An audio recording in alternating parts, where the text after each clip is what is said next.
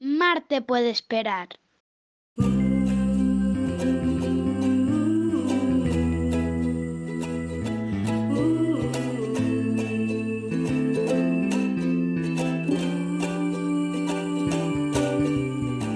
Despierta un día en la cara algunos rayos del sol. Bienvenido al canal de podcast donde nada es lo que parece. ¿A dónde voy? Saludos a todos, os habla Gema, comunicadora y viajera por vocación y el alter ego de escritora viajera. No entiendo muchas cosas y es que voy falta. Muy buenas desde nuestra estación en Marte, donde emitimos cada semana el canal de podcast Marte puede esperar, en el que vamos desentrañando el mundo de los viajes, no solo los de hacer turismo, sino también viajes más espirituales, viajes filosóficos o incluso viajes espaciales. Me caigo y no me levanto. Y atentos porque hoy al fin empezamos con las colaboraciones de audio con dos de mis bloggers favoritas. Eva del blog meravilla.es y Patri del blog vagamundosviajeros.com. Las dos tienen miles de seguidores en Instagram y siempre consiguen transmitir un turismo de buenas prácticas y las mejores opciones en los destinos que visitan cada año. Hoy nos contarán cómo han vivido este año pasado toda la experiencia del COVID en materia de viajes y también nos darán algunos consejos sobre destinos de proximidad. Porque aunque es un tema del que ya estamos bastante saturados, me parecía interesante dedicar un capítulo a hablar del cambio del turismo en la era COVID. Y es que estoy convencida de que también de este momento crítico se van a poder sacar cosas positivas y que vamos a poder aprovechar todo esto para cambiar a mejor algunos aspectos del turismo en España. No pienses que soy un mimado.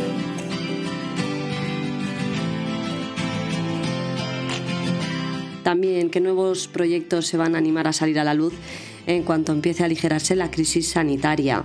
Y es que ahora es el momento de promocionar el turismo sostenible con mucho producto local y disfrutando de la gastronomía de cada tierra. Es un momento perfecto para darle una vuelta al modelo de turismo que tenemos en algunas zonas de España y apostar más que nunca por un turismo de calidad. Tenemos el material perfecto, solo necesitamos cambiar un poco el enfoque. Mientras tanto, hay que aceptar que los tiempos son raros. Y en tiempos raros todo es respetable.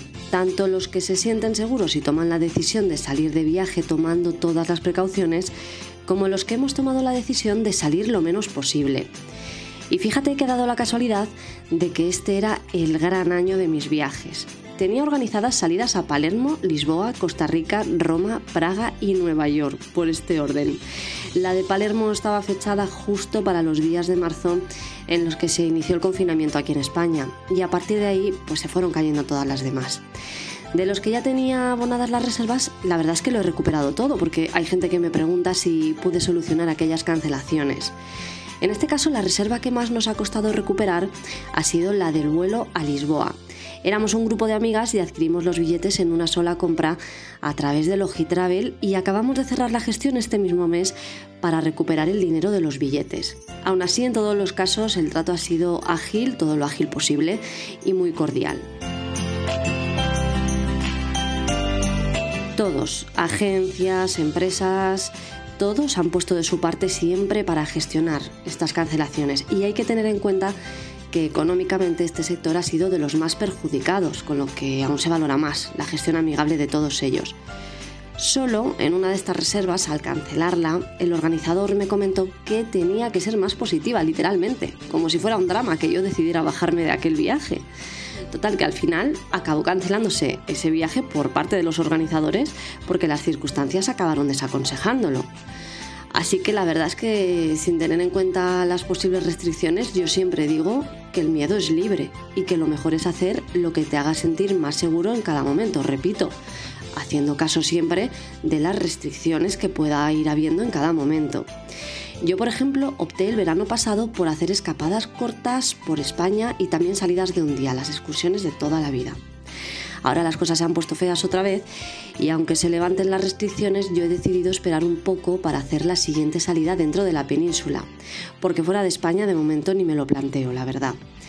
Así que también le hemos preguntado a la blogger Eva de la Asociación Travel Bloggers de la Comunidad Valenciana y quien lleva el blog meravilla.es, como os comentaba al comenzar, y nos cuenta cuál ha sido su experiencia con el turismo de proximidad este año tan complicado que acabamos de cerrar y teniendo en cuenta que ha sido la opción a la que hemos acabado recurriendo la mayoría de los españoles. La escuchamos a ver qué nos cuenta.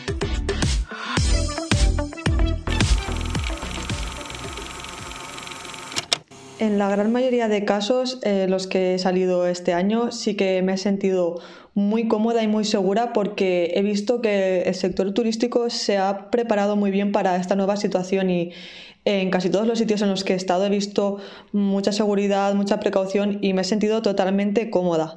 Y me ha impactado el agradecimiento que, que, siente la gente y que refleja la gente cuando hemos visitado distintos sitios en España. Por ejemplo, me marcó mucho en Alquézar, en Huesca, que entramos a visitar la colegiata con una visita guiada y al acabar el guía dijo con tanta, con tanta sinceridad muchísimas gracias por venir a vernos pese a las circunstancias y ojalá un día nos podamos ver sin mascarillas que me impactó porque no solo los turistas teníamos ganas de viajar, obviamente el sector turístico tenía muchas ganas de recibir.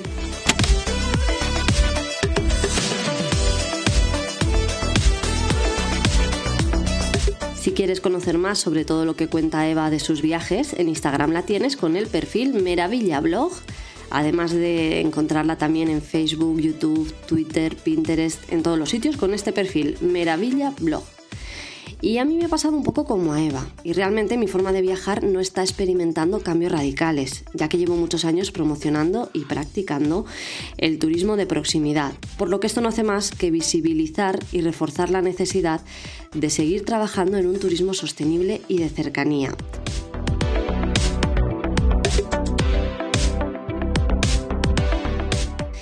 En la península ibérica, incluyendo nuestras islas y las portuguesas, junto con toda la frontera pirenaica, la verdad es que tenemos auténticos paraísos que vale la pena conocer. Y justo ahora este estilo de viajes se está empezando a promocionar más que nunca dentro de España. Con todo esto, mi verano 2020 tuvo mucho de playa con la familia en la provincia de Castellón y desde ahí aproveché, como muchos años hago, para salir con la cámara a capturar sitios tan bonitos como Sueras, Peñíscola, la ciudad de Valencia, Alboraya, la Albufera o el Escobes de la Vall con el río subterráneo navegable más largo de Europa.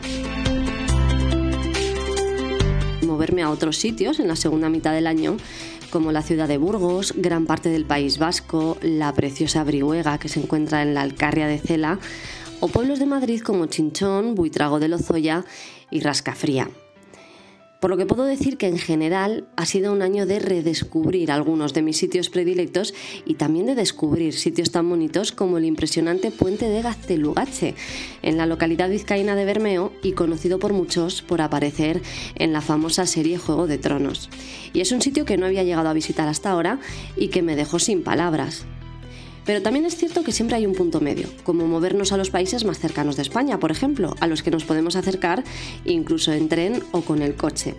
Así que para comparar un poco, también hemos hablado con Patri, de la Asociación Travel Bloggers de la Comunidad de Madrid, quien lleva el blog vagamundosviajeros.com y también sus redes en Twitter, Facebook, Flickr e Instagram. En esta última red la encontraréis con el nick vagamundos.viajeros. Ella y Diego han viajado por todo el mundo, llevan más de una década saltando de continente en continente y aquí Patri nos cuenta cómo se ha sentido viajando este año que acaba de pasar a un destino tan cercano como Portugal.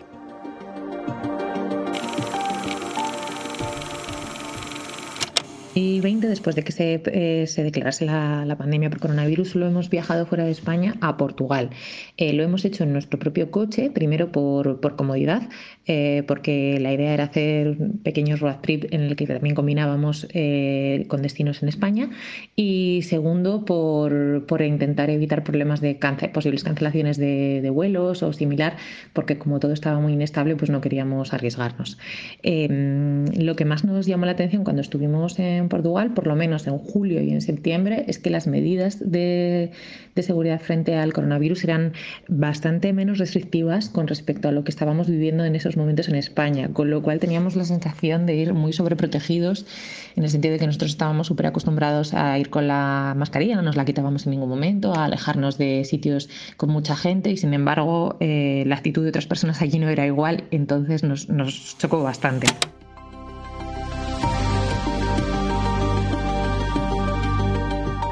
Al final ya ves que está siendo muy parecido en todos los sitios, por lo que decidas lo que decidas, yo te cuento las precauciones que estoy tomando en cualquier caso para viajar segura en la era COVID.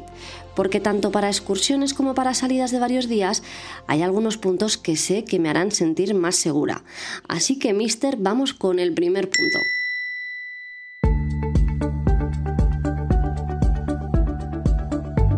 Por ejemplo, es tiempo de viajes por carretera. A mí me han hecho sentir totalmente libre para moverme alejada de grupos y aprovechando para ir también a mi aire haciendo fotos, así que en este caso dos en uno.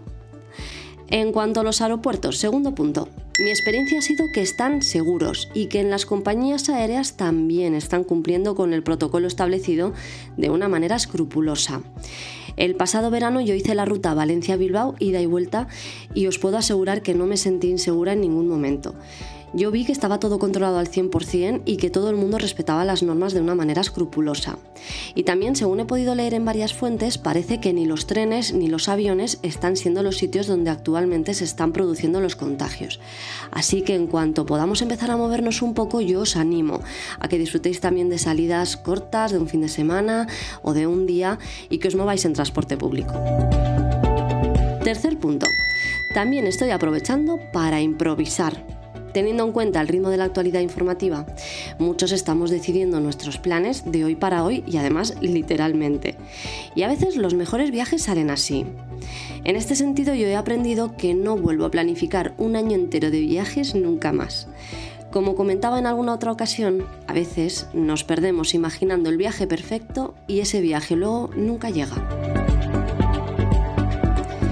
Cuarto punto. Yo soy muy urbanita, y me encanta ir a ciudades para ver el movimiento de sus calles y de sus locales. Pero en esta era COVID, en este momento actual que estamos viviendo, estoy aprovechando para disfrutar de espacios naturales, haciendo más turismo rural que nunca o incluso rutas de senderismo, una práctica que tenía un poco aparcada y que he recuperado gracias al actual momento que estamos viviendo. Quinto punto, en cuanto a los alojamientos, personalmente, me he dado cuenta de que me encuentro más segura en un hotel que en un apartamento turístico por el simple motivo de que desinfectan las habitaciones, baños, toallas a diario, lo cual a mí personalmente me hace sentir más protegida. Por lo tanto, yo sí que sé que durante un tiempo me voy a alojar mucho más en hoteles que en apartamentos. Pero de verdad que si tenéis otra opinión o una experiencia positiva de este tipo de alojamientos, podéis compartirlo con nosotros y os la contamos.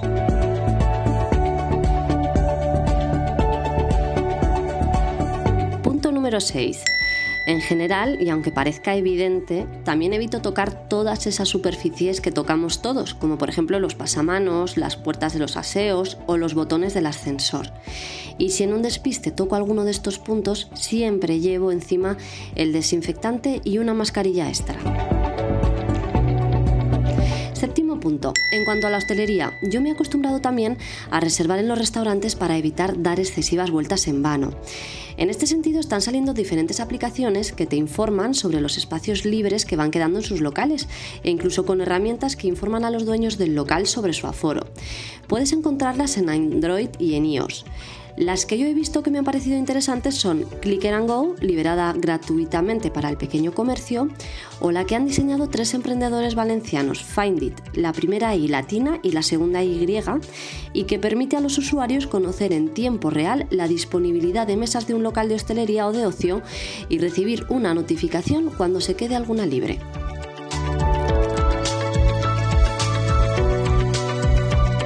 Por otro lado, y dejando ya los puntos, también me he estado informando sobre lo que opinan los especialistas del sector, quienes de entrada, ante la llegada de la vacuna, ya avisan, y es que muchos prevén que a partir de la Semana Santa vamos a vivir un comienzo de recuperación, aunque todavía confiando en los mercados domésticos. Esto es, viajeros españoles para España, franceses para Francia, italianos en Italia. Yo con esta opción estoy encantada porque llevo años defendiendo el turismo de proximidad y ahora veo que todos los expertos coinciden.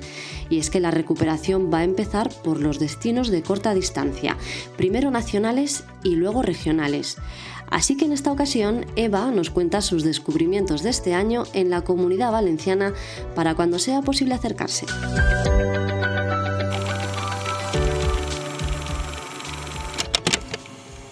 A nivel de comunidad valenciana, eh, yo recomendaría aprovecharnos de que tenemos espacios naturales realmente bonitos porque yo creo que este año y en esta situación a todos lo que nos llama son espacios abiertos y naturales.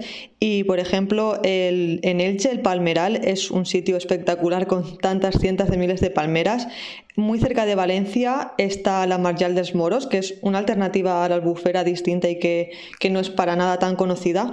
Y, por ejemplo, yo que soy muy amante del arte urbano, recomiendo sin duda Fanzara en Castellón, que es un pequeño pueblo llenísimo de grafitis. Y la verdad es que Sagunto en Valencia últimamente también ha tenido mucha presencia de arte urbano. Y entre sitios interesantes que he conocido este año eh, destaco la Canal de Navarrés en el interior de Valencia porque es impresionante la cantidad de cascadas, de piscinas naturales y de espacios naturales que hay en tan pocos kilómetros. Y la verdad es que escuchándola me doy cuenta de que hay muchos sitios que se nos escapan porque siempre vamos a los mismos lugares turísticos y no exploramos un poco más. Y en la comunidad valenciana ya hace años que se está intentando desestacionalizar el turismo y dar a conocer sitios como los que nos comenta ella. Porque quienes estéis pensando en hacer viajes de larga distancia dicen que aún vais a tener que esperar hasta 2022 o 2023 y desde luego las cifras récord que conseguimos en 2019 no se van a repetir seguramente hasta finales de 2021 o hasta la primavera de 2022. Pero también es cierto que cerca tenemos siempre la maravillosa opción de Portugal.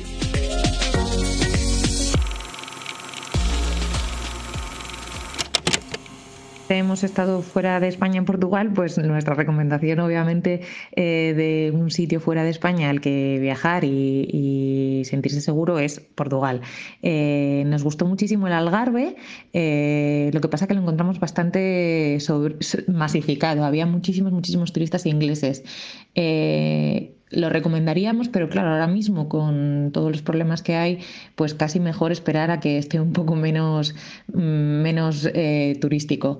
Eh, en cambio, nos gustó muchísimo Nazaré, eh, el, nivel, el número de personas era bastante normal, con lo cual nos sentimos seguros en todo momento y además es un destino también recomendable en invierno porque es la capital del surf y allí se forman grandísimas olas y la ocasión para verlas es sobre todo en invierno porque en verano cuando nosotros estuvimos eh, no, no se podían ver.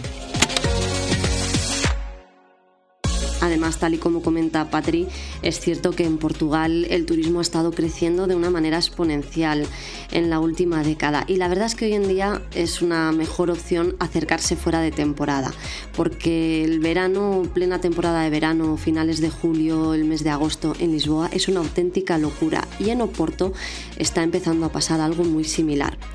Pero bueno, como os comentaba, entre nuestras islas, las portuguesas, el Pirineo francés, España y Portugal, os aseguro que tenemos muchísimas opciones para seguir disfrutando de los viajes de una manera más consciente y de una manera más comprometida con el turismo sostenible.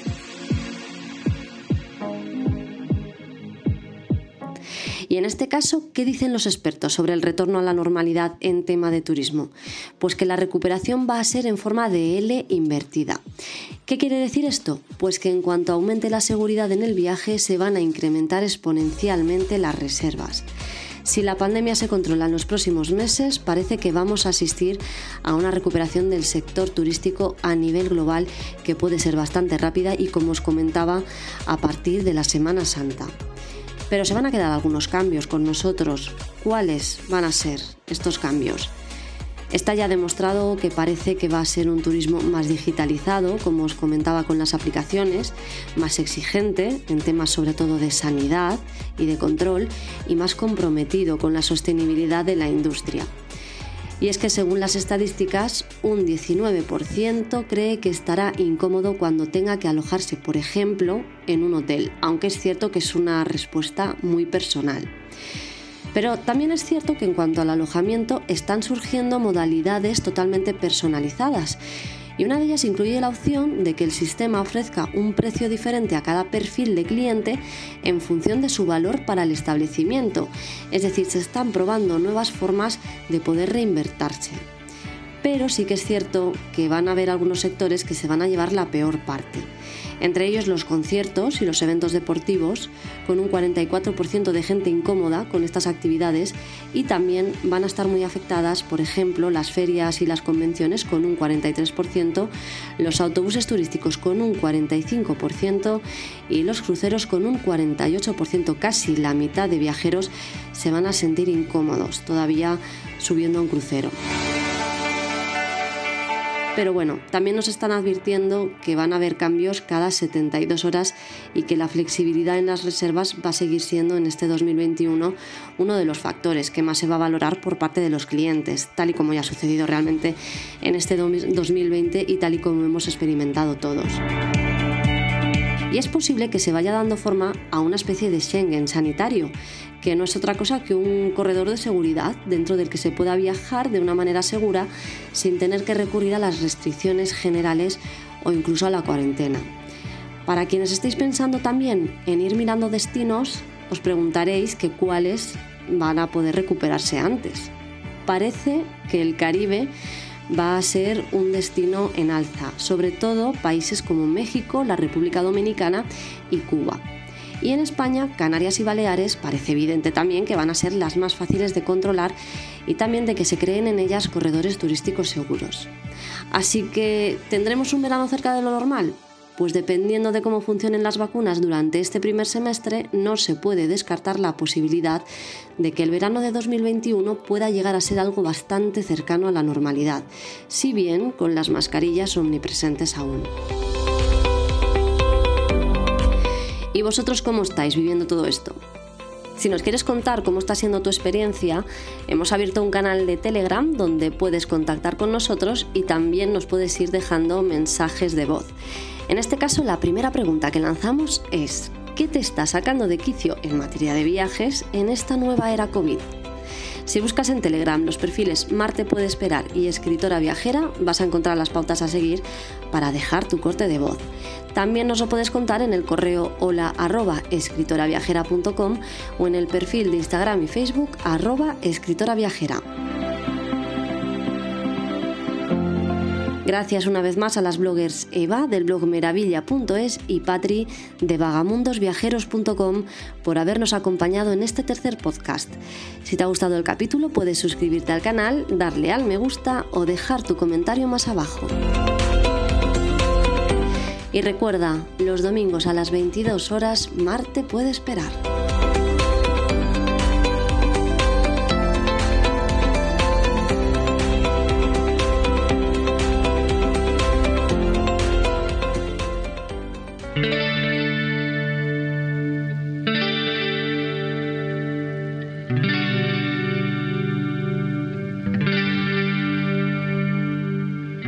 Y ahora sí, vamos a dar paso al corte de buenas noches con el que me voy a despedir de ti todos los domingos cuando subamos el capítulo de la semana. Para esta ocasión he elegido un poema escrito por Kitty Omeara, una escritora que ha trabajado como maestra y asistente en hospitales y hospicios, tal y como ella misma define en su blog The Daily Round. El pasado 16 de marzo publicó en inglés el poema llamado In the Time of Pandemic, algo así como el tiempo de la pandemia, que más tarde se viralizó como si hubiese sido escrito en el siglo XIX.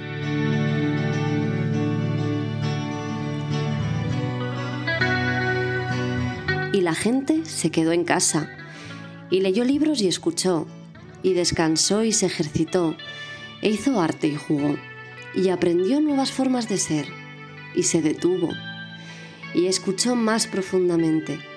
Alguno meditaba, alguno rezaba, alguno bailaba, alguno se encontró con su propia sombra y la gente empezó a pensar de forma diferente. Y la gente se curó y en ausencia de personas que viven de manera ignorante, peligrosos, sin sentido y sin corazón, incluso la tierra comenzó a sanar. Y cuando el peligro terminó y la gente se encontró de nuevo, lloraron por los muertos y tomaron nuevas decisiones y soñaron nuevas visiones y crearon nuevas formas de vida y sanaron la tierra completamente, tal y como ellos fueron curados.